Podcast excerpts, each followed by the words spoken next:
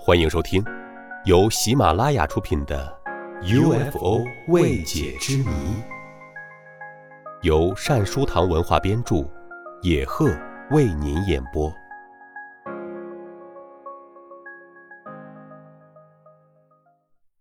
第三十八集：UFO 与二次世界大战。一九三九年到一九四五年。是血雨腥风的六年，整个地球都被历史上最可怕的大屠杀震撼着，死亡人数达五千多万。在此期间，空军第一次成为决定性因素，不仅决定着陆战和海战的胜负，而且决定着战争的进程。如德军远攻英军。联盟军对德国的战略轰炸，美军对日本的空袭，以及后来美国空军在太平洋战线的胜利等，莫不如此。一九四四年，冲突各国总共拥有六万架飞机，而主要交战国英、美、苏、德、日，每月生产飞机三百架。在五个交战大国的军队人数中，空军占百分之三十五。飞行员以其特殊的心理和身体素质、复杂的训练以及武器特点，无可争辩地成为军队的王牌。而经常面对死亡，又训练出了他们超长的反应能力。因此，一九三九年至一九四五年间，空军飞行员提供的有关发现不明飞行物的报告。具有特殊的重要性。在这些情况下，任何观察失误都可以排除。参加第二次世界大战的飞机驾驶员不可能看错他们面前的敌机型号，因为他们的生与死取决于能否快速和准确地发现敌机。在此类报告中，经常提到无法辨明的空中物体的活动。这对那些了解正在执行战斗任务的飞机发出的报告是多么严肃而简洁的人来说，无疑是有说服力的。显然，报告中描述的两方面情况特别引起交战国参谋部的兴趣，这就是有关飞行物体所能达到的令人难以置信的速度。他们尽管表现出机敏的好奇心，但并不参与冲突，不进攻。特别是在受到地球飞机攻击时，也不还击。这种难以解释的表现，比采取公开敌对行动更令各国军界担忧，因为战争结束后，每个交战国都曾把这些奇怪的空中物体当成是敌人的秘密武器。大国之间相互猜疑、无法理解这些奇怪的空中不速之客的行动和操作方式的各国参谋部，对这种现象。展开了认真的考察。早在1942年至1943年间，英国、美国和德国都组成了由科学家、军事专家和王牌飞行员的研究小组，并配备了现代化的研究仪器和当时最好的飞机。正如飞行员们所说，这种措施太及时了，因为。在一些王牌空军大队的飞行记录中，越来越频繁地提到了不明空中现象，而这些歼击机侦察机大队是由出色的飞行员和飞机组成的。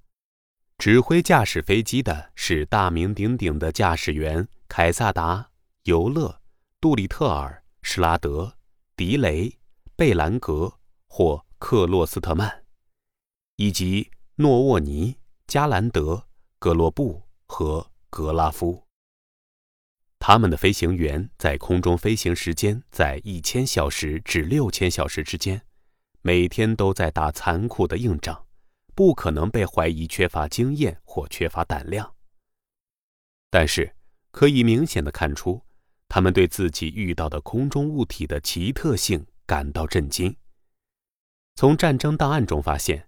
同奇怪的空中物体有过遭遇的著名空军大队和中队有如下这些：英国六幺幺、六幺六、四幺五、幺二二和幺二五大队；加拿大幺二四和四十九大队，挪威幺七七大队，新西兰二八六大队，自由法国阿尔萨斯三七四、三四六和三四一大队等等。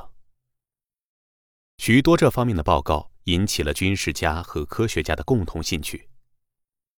一九四二年三月二十五日，英国皇家空军战略轰炸机大队的波兰籍突击队员罗曼·索宾斯基奉命对德国城市埃森进行夜袭。任务完成后，他驾驶的飞机升到五千米的高空，借助漆黑的夜色掩护，返回英国。经过一个小时的艰难飞行，飞机飞出了德国领空。正当索宾斯基和他的伙伴们松了一口气时，后机关炮炮手突然发出警报，说他们的飞机正在被一个不明飞行物跟踪。是夜空猎手吗？驾驶员问。他心里想的是危险的德国空军驱逐机。不，机长先生，炮手回答，它不像是一架飞机。没有清晰的轮廓，而且特别明亮。不一会儿，机上的人员都发现了那个奇怪的物体，它闪着美丽的橘黄色灯光。于是，跟任何处在敌国上空的有经验驾驶员一样，索宾斯基机长当即做出反应。我想，这大概是德国人制造出的什么玩意儿。于是，他下令炮手开火。但是。使全体机组人员感到惊愕的是，那只陌生的飞船尽管离轰炸机只有将近一百五十米，又被大量炮弹击中，但是并不还击，而且还显出满不在乎的样子。炮手们惊慌失措，只好停止射击。那个奇怪的物体就这样静静地伴着轰炸机飞行了一刻钟，然后突然升高。以难以置信的速度从波兰飞行员的眼前消失了。一九四二年三月十四日十七时三十五分，德国空军设在挪威巴纳克的秘密基地突然进入紧急状态，因为雷达上显示出一个陌生空中物体正在飞行。基地最优秀的飞行员工程师费舍上尉立即驾驶一架 M 幺零九 G 型飞机起飞。并成功的在三千五百米高空截住了该物体。这位德国飞行员后来在报告中写道：“陌生的飞船似乎是金属制造的，形状如一架机身长一百米、宽十五米的飞机。前端可以看见一种天线一样的装置，尽管没有机翼，也看不见发动机。这艘飞船在飞行中能完全保持水平。”我跟踪了他几分钟，然后他突然升高，以闪电般的速度消失了。费舍上尉截住他的打算失败了，基地雷达站再也没有找到他的影子。尽管这位德国上尉是造诣很高的军事专家，但他承认自己鉴别不出这艘飞船究竟是什么东西。他深感惊叹的是，它的速度非常快。机身没有机翼，却操作异常灵活，而且不倚仗自己的优势把费舍上尉的飞机击落。一九四二年二月二十六日，荷兰巡洋舰“号角号”被一个陌生的空中物体连续跟踪了三个小时。巡洋舰上的船员说，那个物体是一个像铝制的圆盘，银灰色的圆盘并不攻击巡洋舰。只是好奇地尾随着他，也不害怕舰上向他全部瞄准的炮口。荷兰人发现这个奇怪的物体并无恶意，于是放弃开炮的念头，只是惊愕地注视着空中圆盘的复杂操作。为巡洋舰护航了三个小时之后，圆盘突然加速升高，以每小时大约六千千米的速度消失了。一九四三年十二月十八日，从十一时四十五分起，德国设在赫尔格兰岛以及汉堡、维滕贝格和诺伊特雷利茨市的雷达站相继发现一大群圆筒形物体，以每小时三千千米的速度，不声不响地从空中飞过。德国空军拥有当时世界上飞行速度最快的飞机，但是，德国指挥官们一想到这些魔鬼般的空中圆筒可能是盟军投入到战斗的新式武器时，心中就不寒而栗。一九四四年二月十二日，在许多将领的参与下，在德国的秘密基地孔梅尔多夫发射了一枚 V 二型导弹。这次试验的目的是为了检验这种超音速导弹的性能。当然，这一事件从头至尾都被拍成电影。但是在冲洗胶片时，技术人员惊愕地发现，他们那无与伦比的导弹在飞行过程中。始终被一个不明的圆形物件跟踪着，那个物体竟然还若无其事地绕着导弹飞行。基地上的人们发现了那个不明物体，因为它的速度超过了导弹，时速达到两千千米。这件事当然发人深思，引起了巨大的恐慌。希特勒和戈林都很恼火。认为盟军通过发射间谍装置，把他们寄托全部希望的 V 二型导弹秘密武器了解得一清二楚，而且敌人研制出的武器超过了它。在他们看来，那个奇怪的飞行物如果不是敌人的武器，又是什么呢？可笑的是，英国人也为同样的问题大伤脑筋。海军元帅严厉地斥责飞行员，因为他们在1943年。竟然允许一个陌生的物体在英国庞大的海军基地斯卡帕弗洛上空自由自在的翱翔。当然，奥尔卡德群岛基地上的喷火式战斗机没能够截住一个时速达三千千米的飞行物体，这对海军元帅来说无关紧要，他只是不失身份的警告皇家空军，这样的事不容许再次发生。一九四四年九月二十九日，在德国最大的秘密试飞基地正在检验一架 ME 二六二型飞机，在一点二万千米高空，驾驶员发现一艘奇特的飞船，纺锤形无翼，但是有舷窗和金属天线。据德国驾驶员估计，飞船长度超过 B 幺七型飞机，它以两千千米的时速从基地上方掠过。德国喷气式战斗机尽管超高速飞行，也没能够截住它。一九四四年十一月二十三日二十二时，美国空军第九军四幺五大队的两架野马 P 五幺型歼击机，在他们设在英国南部的基地上空巡逻。驾驶员舒勒和林格瓦德中尉对这种老一套的飞行腻歪了，打算进行一些。完全非军事性的动作，好让基地的雷达兵们开心。突然，两位中尉惊慌的报告说，发现一个由十个明亮的大圆盘组成的飞行大队快速的掠过他们上空。两架野马式歼击机立即上仰，组成战斗队形，想截住那些奇怪的圆盘。但尽管开足了最大马力，时速达到七百三十公里。两个驾驶员仍然觉得他们简直是在圆盘后面爬行。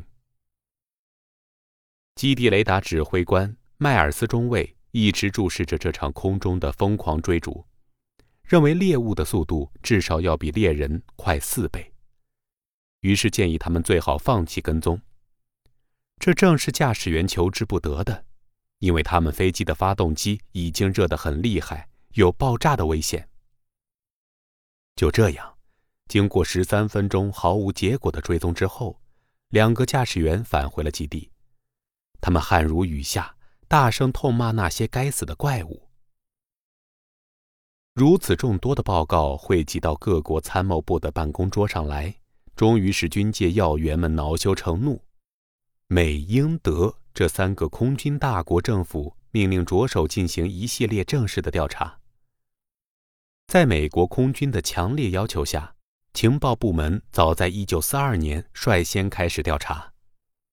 但是，鉴于这些空中不速之客的表现，总的看来并不构成对盟军的威胁，而且他们不太可能属于德国人，这个问题被排除出了紧急军务之列，只是建议专家们继续进行研究。可是由于某种原因，美国空军一点也不喜欢在这些陌生的空中物体面前表现出明显的低人一等，于是美国空军就同不明飞行物结下了深仇大恨。这种情况至今还给美国官方对飞碟的态度打下了烙印。可是，在英国，皇家空军成立了一个由许多科学家和航空工程师组成的专门小组，和一个受过专门训练、配备有英国最先进飞机的拦截大队。该小组由空军元帅梅塞领导，这充分证明。英国空军对研究不明飞行物的重视。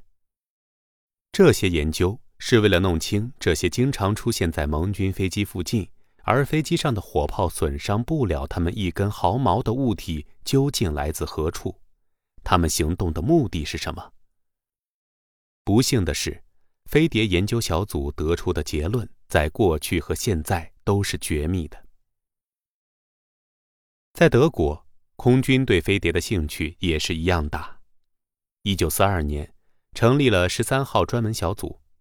从那时起，直到一九四五年，这个小组在天王星行动计划内一直从事对奇怪空中物体的研究。这个小组拥有第一流的专家和最先进的仪器，而且在那样一个时期，当国内一切资源都用于前线时。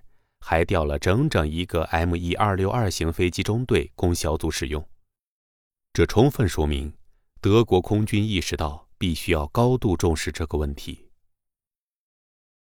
当然，在历史上这场最可怕的战争中，交战各国的空军参谋部都不太情愿考虑这些飞行物体有可能是一些外星文明的信使。普遍同意的理论认为，这些飞行物属于敌方。而他们同我方飞机相比所具有的明显优势性，造成了内心的恐惧。在战争结束之后，当研究专家们有可能看到部分档案时，这种恐惧才被暴露出来。弄清一些问题，以保持公众舆论的斗志，这种办法在战争期间经常使用，战后也被延续下来。今天人们对待飞碟的态度和方式，仍然打着这样的烙印。听众朋友，本集播讲完毕，感谢您的收听，我们下集再会。